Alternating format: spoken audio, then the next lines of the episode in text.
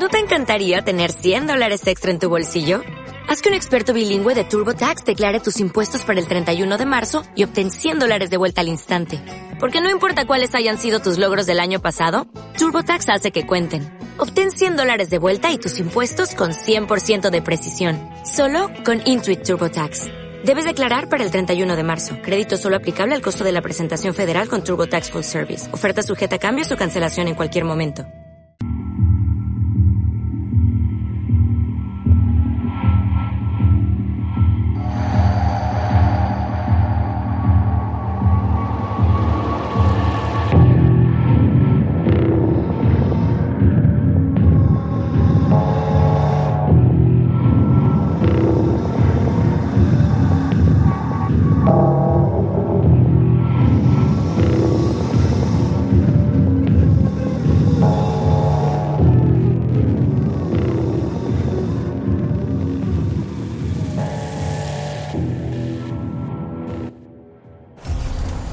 En el próximo episodio de Outcast. ¿Era así, Joshua?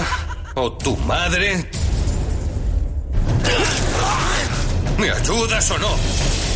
Outcast, el lunes a las 10 y 20, primero en Fox. Hola y bienvenidos al tercer episodio de Outcast PM, el spin-off de series por momentos dedicado al nuevo trabajo de Robert Kirkman y que en España nos llega todos los lunes a las 22 y 20 de la mano de Fox TV. El capítulo 3 se llama All Alone Now, totalmente solos. Y es curioso cómo este título corresponde al cómic número 15 de la colección en los que se basa la serie, a pesar de que las historias que nos cuentan están incluidas en el número 2, como es la parte de Megan y ese desconocido que la perturba, el número 3, el número 4 y el número 5 de la colección, que están centrados en la historia de los dos policías y ese brutal asesinato que nos muestran al principio del episodio, junto al intento de exorcismo que hacen en la cárcel, entre otras cosas. Estamos ante un episodio que puede parecer más lento que, que los dos anteriores, pero que tiene escenas que te dejarán bastante traspuesto. Está ya clara la línea de, de, eventos que vamos a ir encontrando en los capítulos y aquí está remarcada al principio del episodio donde conoceremos a los personajes en los que se centrará la historia. Dos agentes de policía y amigos, siendo uno de ellos poseído en los primeros minutos del episodio.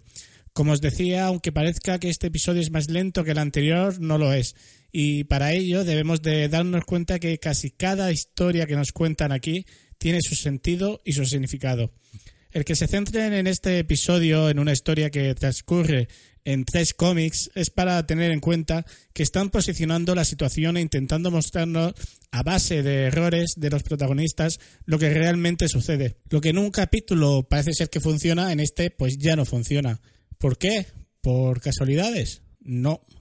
Porque realmente aún no saben qué poder tiene Outcast y con cada error pues tenemos un nuevo descarte.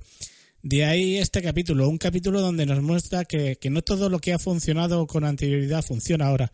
Pero esto en el cómic sí tiene un sentido y aquí al tratarse de un evento tan reciente no sé cómo lo van a explicar. Hablaría más sobre ello, pero lo dejo por si lo utilizan para más adelante en la serie.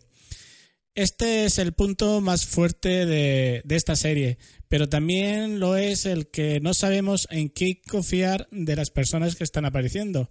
Y cualquiera puede estar inmerso en esta serie de posesiones, entre comillas. Esto es lo que está haciendo esta serie tan interesante. Y con solo tres capítulos me parece sorprendente cómo la gente se atreve a escribir artículos online en los que se quejan de que la serie solo ha traído más misterios y que aún no se sabe nada. Si vosotros lo entendéis, pues me lo decís porque yo no lo entiendo. Me parece un despropósito y una falta de coherencia total. Puedes decir que no te convence la historia, que no te ha gustado el piloto, pero no puedes decir que la serie no aclara nada con solo tres capítulos emitidos. Esto no quita para que sintamos que nos están mostrando un buen número de escenas inútiles, pero tras cada una hay un pequeño significado. Podemos ver cómo nos ofrecen una escena de sexo no explícito interrumpida por una niña que solo quiere hablar con sus padres, una escena que no le encontraremos sentido hasta más adelante, aunque tampoco es que signifique mucho. En este episodio podemos ver partes de la historia que se encontraban en el cómic número 2, como es la relación de Megan con ese desconocido, aunque solo entra en el detalle del horror que ella comienza a sentir cuando lo encuentra por la ciudad y de cómo eso le va a afectar a su relación diaria con su marido. De ahí que nos hagan partícipes de esa escena de sexo interrumpida del principio. Hasta ese segundo eh, intento de, de, escena de sexo también, en el que le viene a la mente imágenes de lo que parece ser una violación por ese personaje desconocido con el que se ha cruzado, que lo ha seguido y que incluso se ha metido en su habitación del hotel, algo que nos muestra como una especie de, sometimiento de la víctima hacia esa persona. En el cómic, esta parte de la historia está mostrada en el número 2, como os decía, pero está contada de otra manera.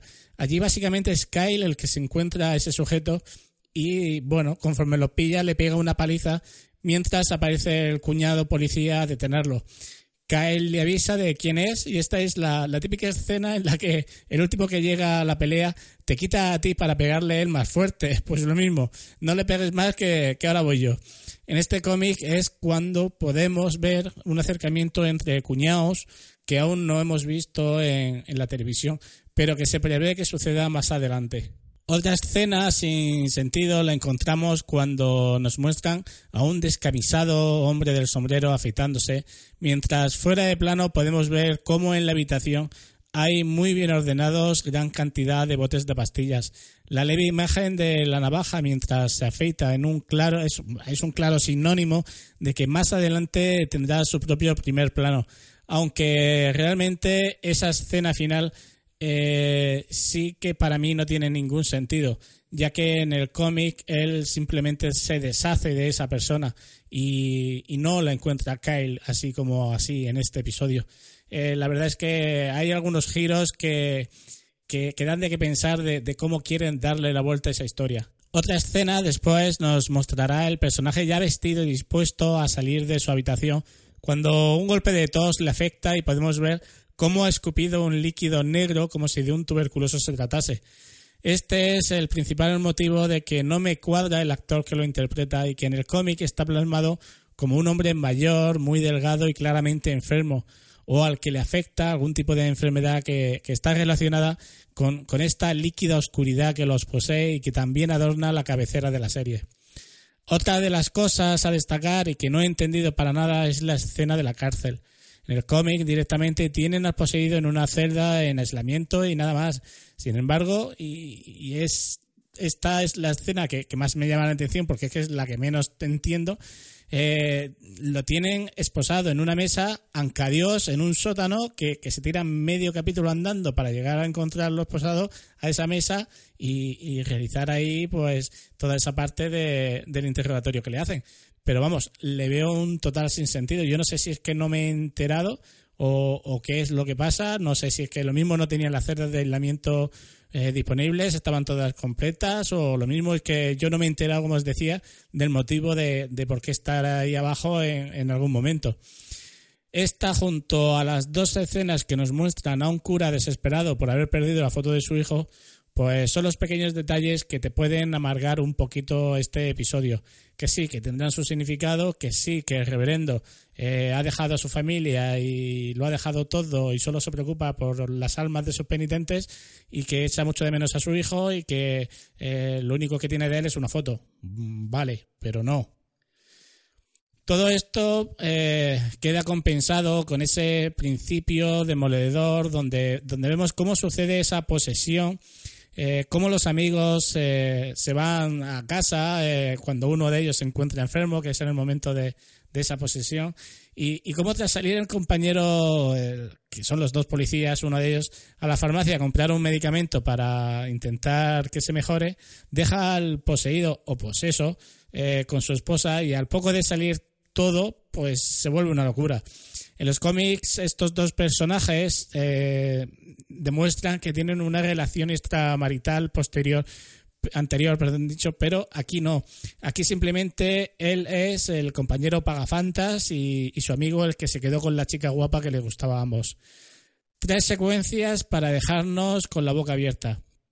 La primera tras la posesión, donde vemos la violencia que se desencadena en una fracción de segundo.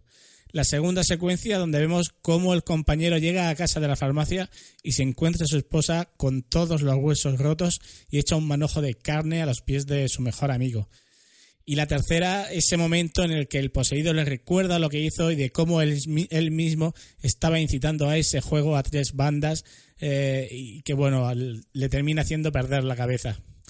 Otra vez retomamos el escenario del bosque y de la caravana donde nos incluyen más misterios y una uña arrancada de cuajo y, bueno, eso y la escena del perro rabioso que, se conforma con un sándwich de choppers con aceitunas.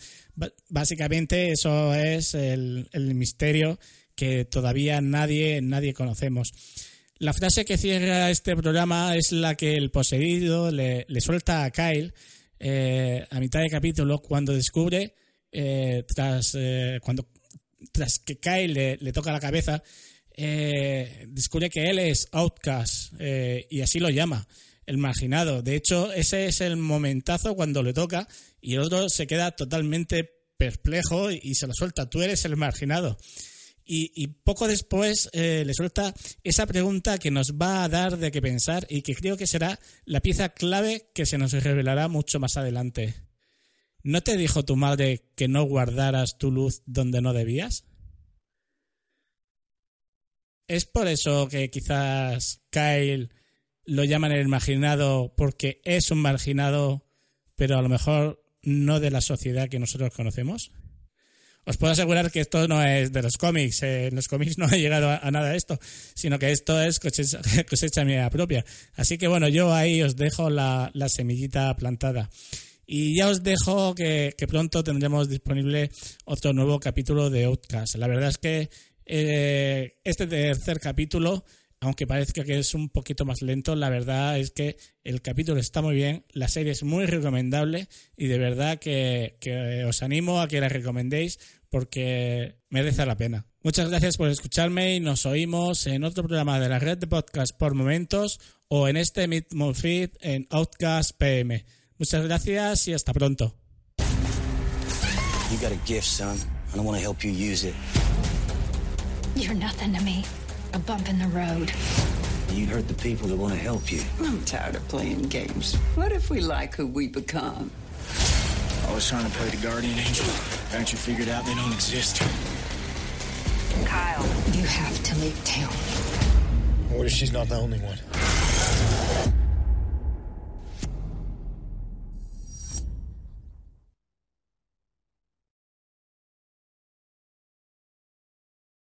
If you only have a 401k, you're not getting the most for retirement. Wait, what? Add a Robinhood IRA on top, then they'll boost it by 3%. You can do that? And if you transfer in any retirement account, you get 3% on top of that. Is there a limit to the match? No limit. Robinhood Gold gets you the biggest contribution match of any IRA on the market. Sign up for Robinhood Gold at Robinhood.com slash boost by April 30th. Subscription fees apply. Investing involves risk. 3% match requires gold for one year from first match. Must keep IRA for five years. Match on transfers subject to additional terms and conditions. Robinhood Financial LLC member SIPC.